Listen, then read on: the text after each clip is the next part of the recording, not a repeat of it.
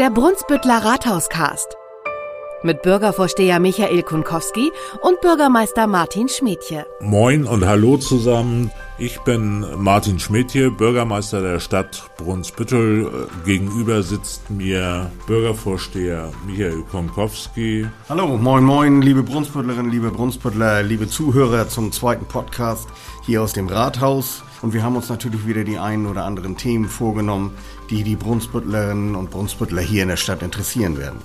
Martin, sag doch mal, was hast du dir denn so vorgenommen für heute? Ich würde sagen, wir sprechen heute zum Schluss hin nochmal über die Fähre und vorher über so verschiedene Punkte, die die Menschen hier im Brunsbüttel aktuell auch beschäftigen. Das wären aus meiner Sicht über das Impfzentrum, da gehen die Emotionen natürlich auch hoch aktuell. Dann haben wir auch gute Nachrichten aus Berlin äh, zu verkünden, zu unserem Hallenbad, zum Louvre. Und ja, die Bänke auf dem Deich sind in jedem Frühjahr immer ein sehr emotional beladenes Thema. Und deshalb an dieser Stelle vielleicht mal eine Aufklärung von Grund auf an. Klar, Bänke auf dem Deich da hast du genau richtig darauf hingewiesen. Jedes Mal ein Thema, auch in meinen Bürgerfragestunden. Äh, wann kommen sie endlich? Wer ist für die Aufstellung verantwortlich? Wird auch mal der Weg gefegt? Wird von den Schafsködeln befreit?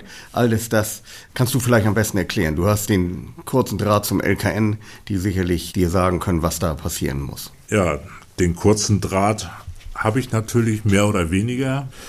Da gibt es natürlich ganz genaue Spielregeln und zum Ersten müssen wir einfach verstehen, wofür ist so ein Deich überhaupt da? Der ist nicht gebaut worden, damit wir darauf spazieren gehen können. Und er ist auch nicht gebaut worden, um dort Bänke aufzustellen oder was weiß ich was zu veranstalten. Und dafür kämpft das LKN auch sehr nachdrücklich. Wir haben mit denen Vereinbarungen geschlossen. Äh, da ist genau festgehalten über seitenlange Verträge, wann wir was äh, dort machen dürfen. Denn Eigentümer, Grundstückseigentümer ist das Land Schleswig-Holstein. Und wir haben Nutzungsvereinbarungen getroffen, damit wir zumindest unsere Bänke dort aufstellen können. Und dort steht eben drin, ab 15. April. Vorher nicht, weil im Winterhalbjahr dient der Deich dem Hochwasserschutz. Ja, finde ich richtig, dass du auch nochmal genau darauf hinweist. Hochwasserschutz ist das A und O. Wir liegen hier auf Meereshöhe oder vielleicht sogar ein bisschen darunter. Und wenn man Bauten in den Deich, auf dem Deich einbringt, kann natürlich auch die Standsicherheit des Deiches ein bisschen gefährdet werden. Alles klar. Ich glaube, es ist wichtig, dass man auch mal den Menschen mitteilt. 15. April ist der Tag, wann es losgeht. Und dann kann man auch die Ruhepausen und den Blick vom Deich auf die Elbe genießen und das dann auch im Sitzen. Das ist doch perfekt. Schmädje wäre er nicht Schmädje, wenn er sich damit zufrieden geben würde, sondern aus meiner Sicht müssen wir diese Vereinbarung ein bisschen weiterentwickeln, auch zum Wohle hier der Einwohnerinnen und Einwohner. Wenn wir als Stadt auch ein Stück weit Verantwortung übernehmen und sagen, ja, lass uns sie doch schon vielleicht vier Wochen vorher aufstellen, wenn das Wetter klar ist und wenn keine große Sturmflut zu erwarten ist. In diesem Jahr zum Beispiel haben wir Ostern schon Anfang April. Und wenn wir gutes Wetter haben, gehen die Familien spazieren. Gerade jetzt in Corona-Zeiten halten sie sich an der frischen Luft auf. Und wo geht man spazieren? Natürlich am Deich. Und dann haben wir zu Ostern haben wir nicht eine Bank auf dem Deich stehen. Die Bürger interessiert es eigentlich nicht, was wir mit dem LKN vereinbart haben, sondern die wollen einfach dann, wir haben Ostern, die Sonne scheint und wir wollen auf dem Deich sitzen und uns da auch ausruhen, wenn wir dort spazieren gehen. Und das versuche ich gerade aktuell hier mit der Amtsleitung in Husum klar zu bekommen, dass wir unsere Vereinbarungen vielleicht ein bisschen den aktuellen Gegebenheiten auch anpassen. Ist ein dickes Brett, aber ja, dann muss man irgendwann mal anfangen, die zu bohren und äh, da bin ich gerade aktuell dabei. Und zu den Schafsködeln. Wir als Stadt werden dafür sorgen, dass jetzt mit Aufnahme des Fährbetriebes zum Beginn der Saison, dass wir einmal die Woche den Weg auf der Deichkrone, den werden wir jetzt auch noch ein bisschen herrichten, aber dass wir den von Schafsködeln befreien werden. Gleichwohl wir natürlich genau wissen, dass einige Schafe es drauf anlegen und hinter dem Schafsködelbeseitiger erneut ihr Geschäft verrichten. Das lässt sich aber nicht vermeiden. Ob es Sinn macht, den Deich von Schafskühlen zu befreien oder nicht, die wollen wir an dieser Stelle nicht führen. Wir machen das jetzt erstmal und gucken uns das eine Saison lang an. Finde ich gut. Es bewegt sich was. Das ist ja das Wichtigste. In jede Richtung. so kann man das ausdrücken, lieber Michael. Äh Ja. Ich habe jetzt noch ein Thema, das immer wieder aufploppt. Das Impfzentrum. Seit 1. März wird geimpft in der ehemaligen Boje-Schule. Man hat jetzt gerade Statistiken gelesen, wie viel geimpft werden können. Glaube ich, 97 können am Tag geimpft werden dort. Mit Termin ist es aber deutlich nicht ausgelastet. Wir vermieten nur die ehemalige Boje-Schule äh, als Impfzentrum.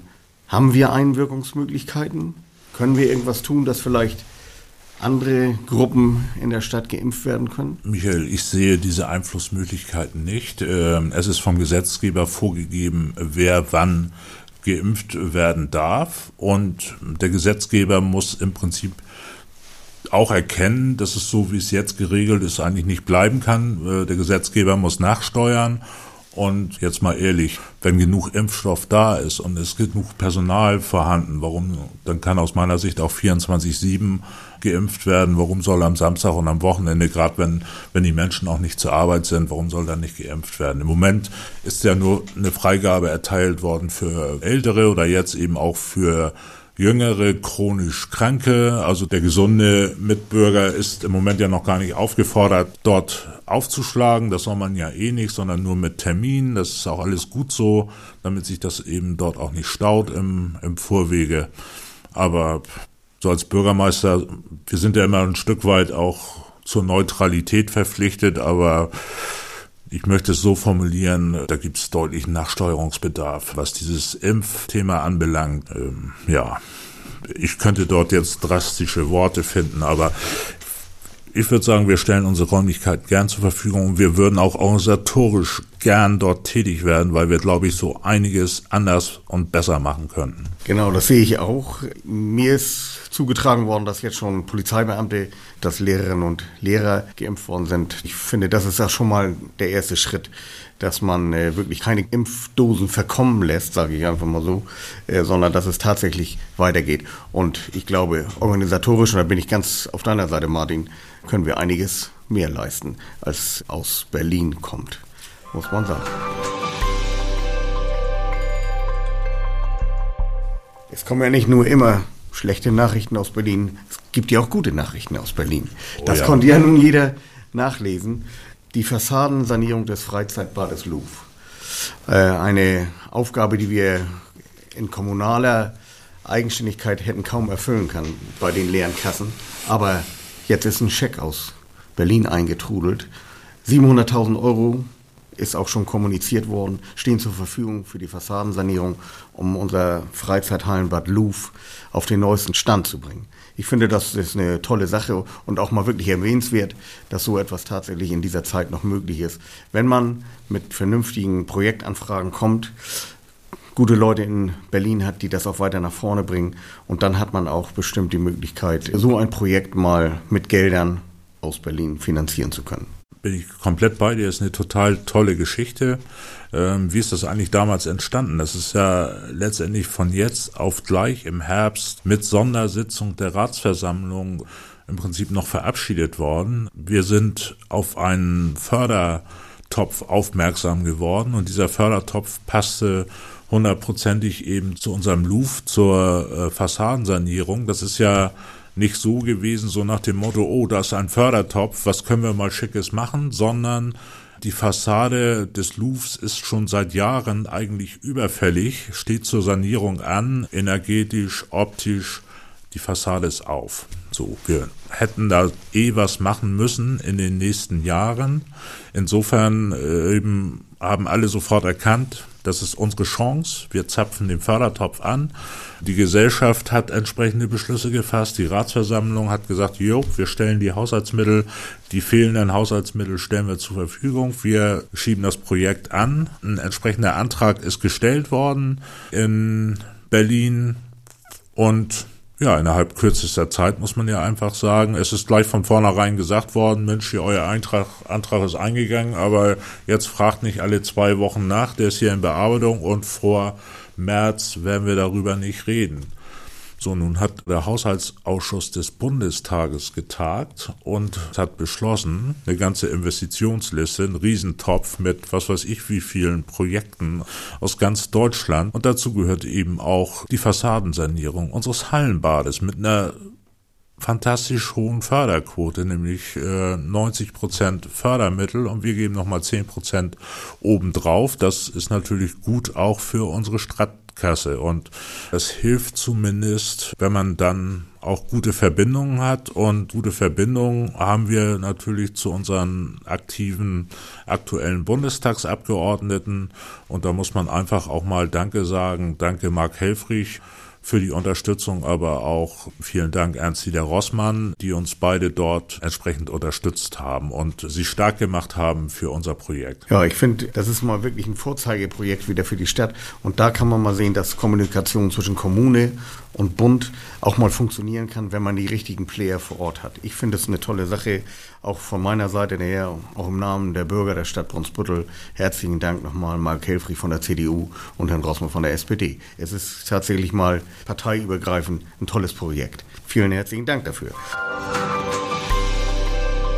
Okay, dann haben wir ein Hauptthema, Fährverbindung Brunsbüttel-Cuxhaven. Wir hatten die Möglichkeit, eine der Jungfernfahrten mitzumachen von Brunsbüttel nach Cuxhaven.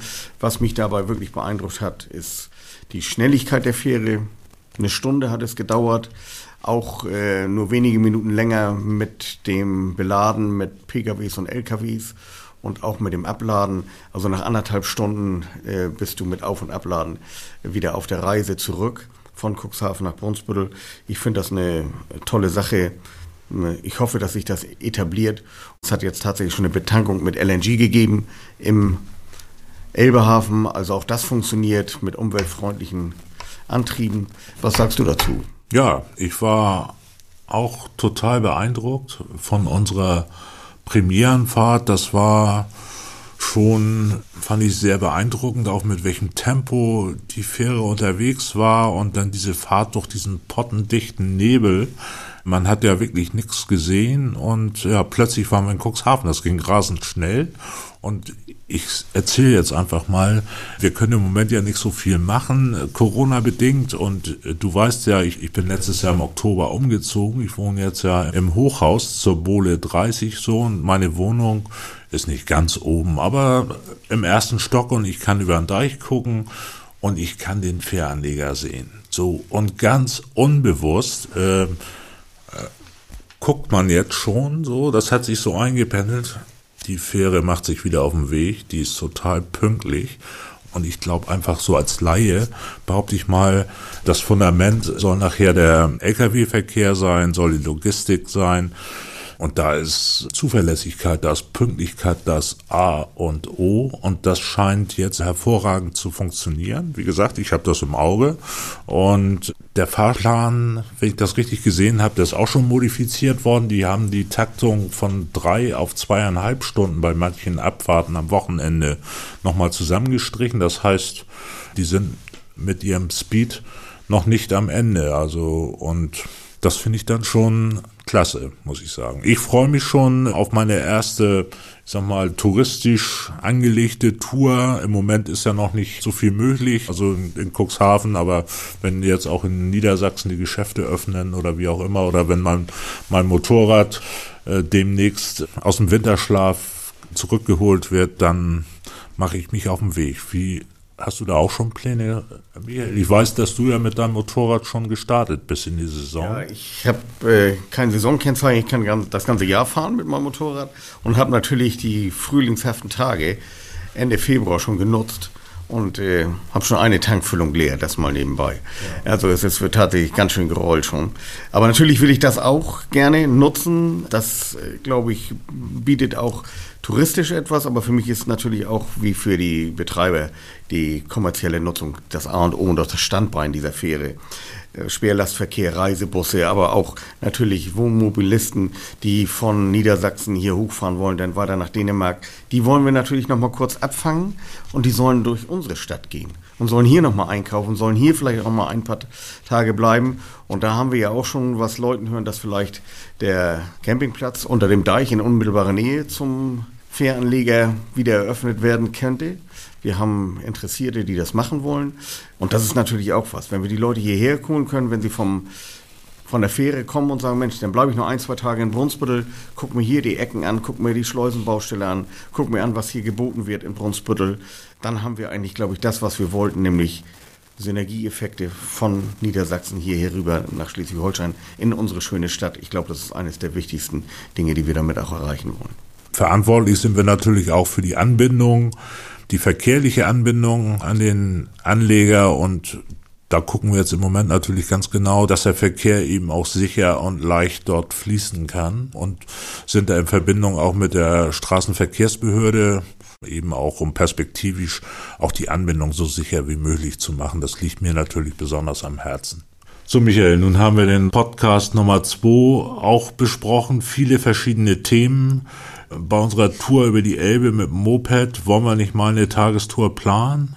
Sonst sind wir, haben wir schon viele Ecken in Schleswig-Holstein uns angeguckt, aber so eine Tour durchs alte Land mit Fähre zu Beginn oder zum Abschluss könnte ich mir ganz gut vorstellen. Da hast du mich gleich mit eingefangen. Natürlich bin ich dabei. Wir suchen uns einen tollen Tag raus, nehmen unsere Frauen mit und dann geht es los. Ja, super. Alles klar. Über die Tour, da können wir ja vielleicht beim nächsten oder übernächsten Mal noch einen kleinen Reisebericht einbauen hier in unseren Podcast. Aber bis dahin wünsche ich dir erstmal eine schöne Zeit. Bleib gesund. Alles klar. Vielen Dank, Martin. Ja, liebe Zuhörer, liebe Zuhörer, liebe Brunsbüttlerinnen, liebe Brunsbüttler, man hört, es bewegt sich was in der Stadt. Äh, nicht immer für alle wahrnehmbar, aber es tut sich tatsächlich was für die Weiterentwicklung dieser Gemeinde. Und äh, bis zum nächsten Mal, Ihr Bürgervorsteher Michael Kunkowski. Tschüss! Und der Bürgermeister sagt auch Tschüss. Bis zum nächsten Mal. Rathauscast, der Podcast aus dem Brunsbüttler Rathaus.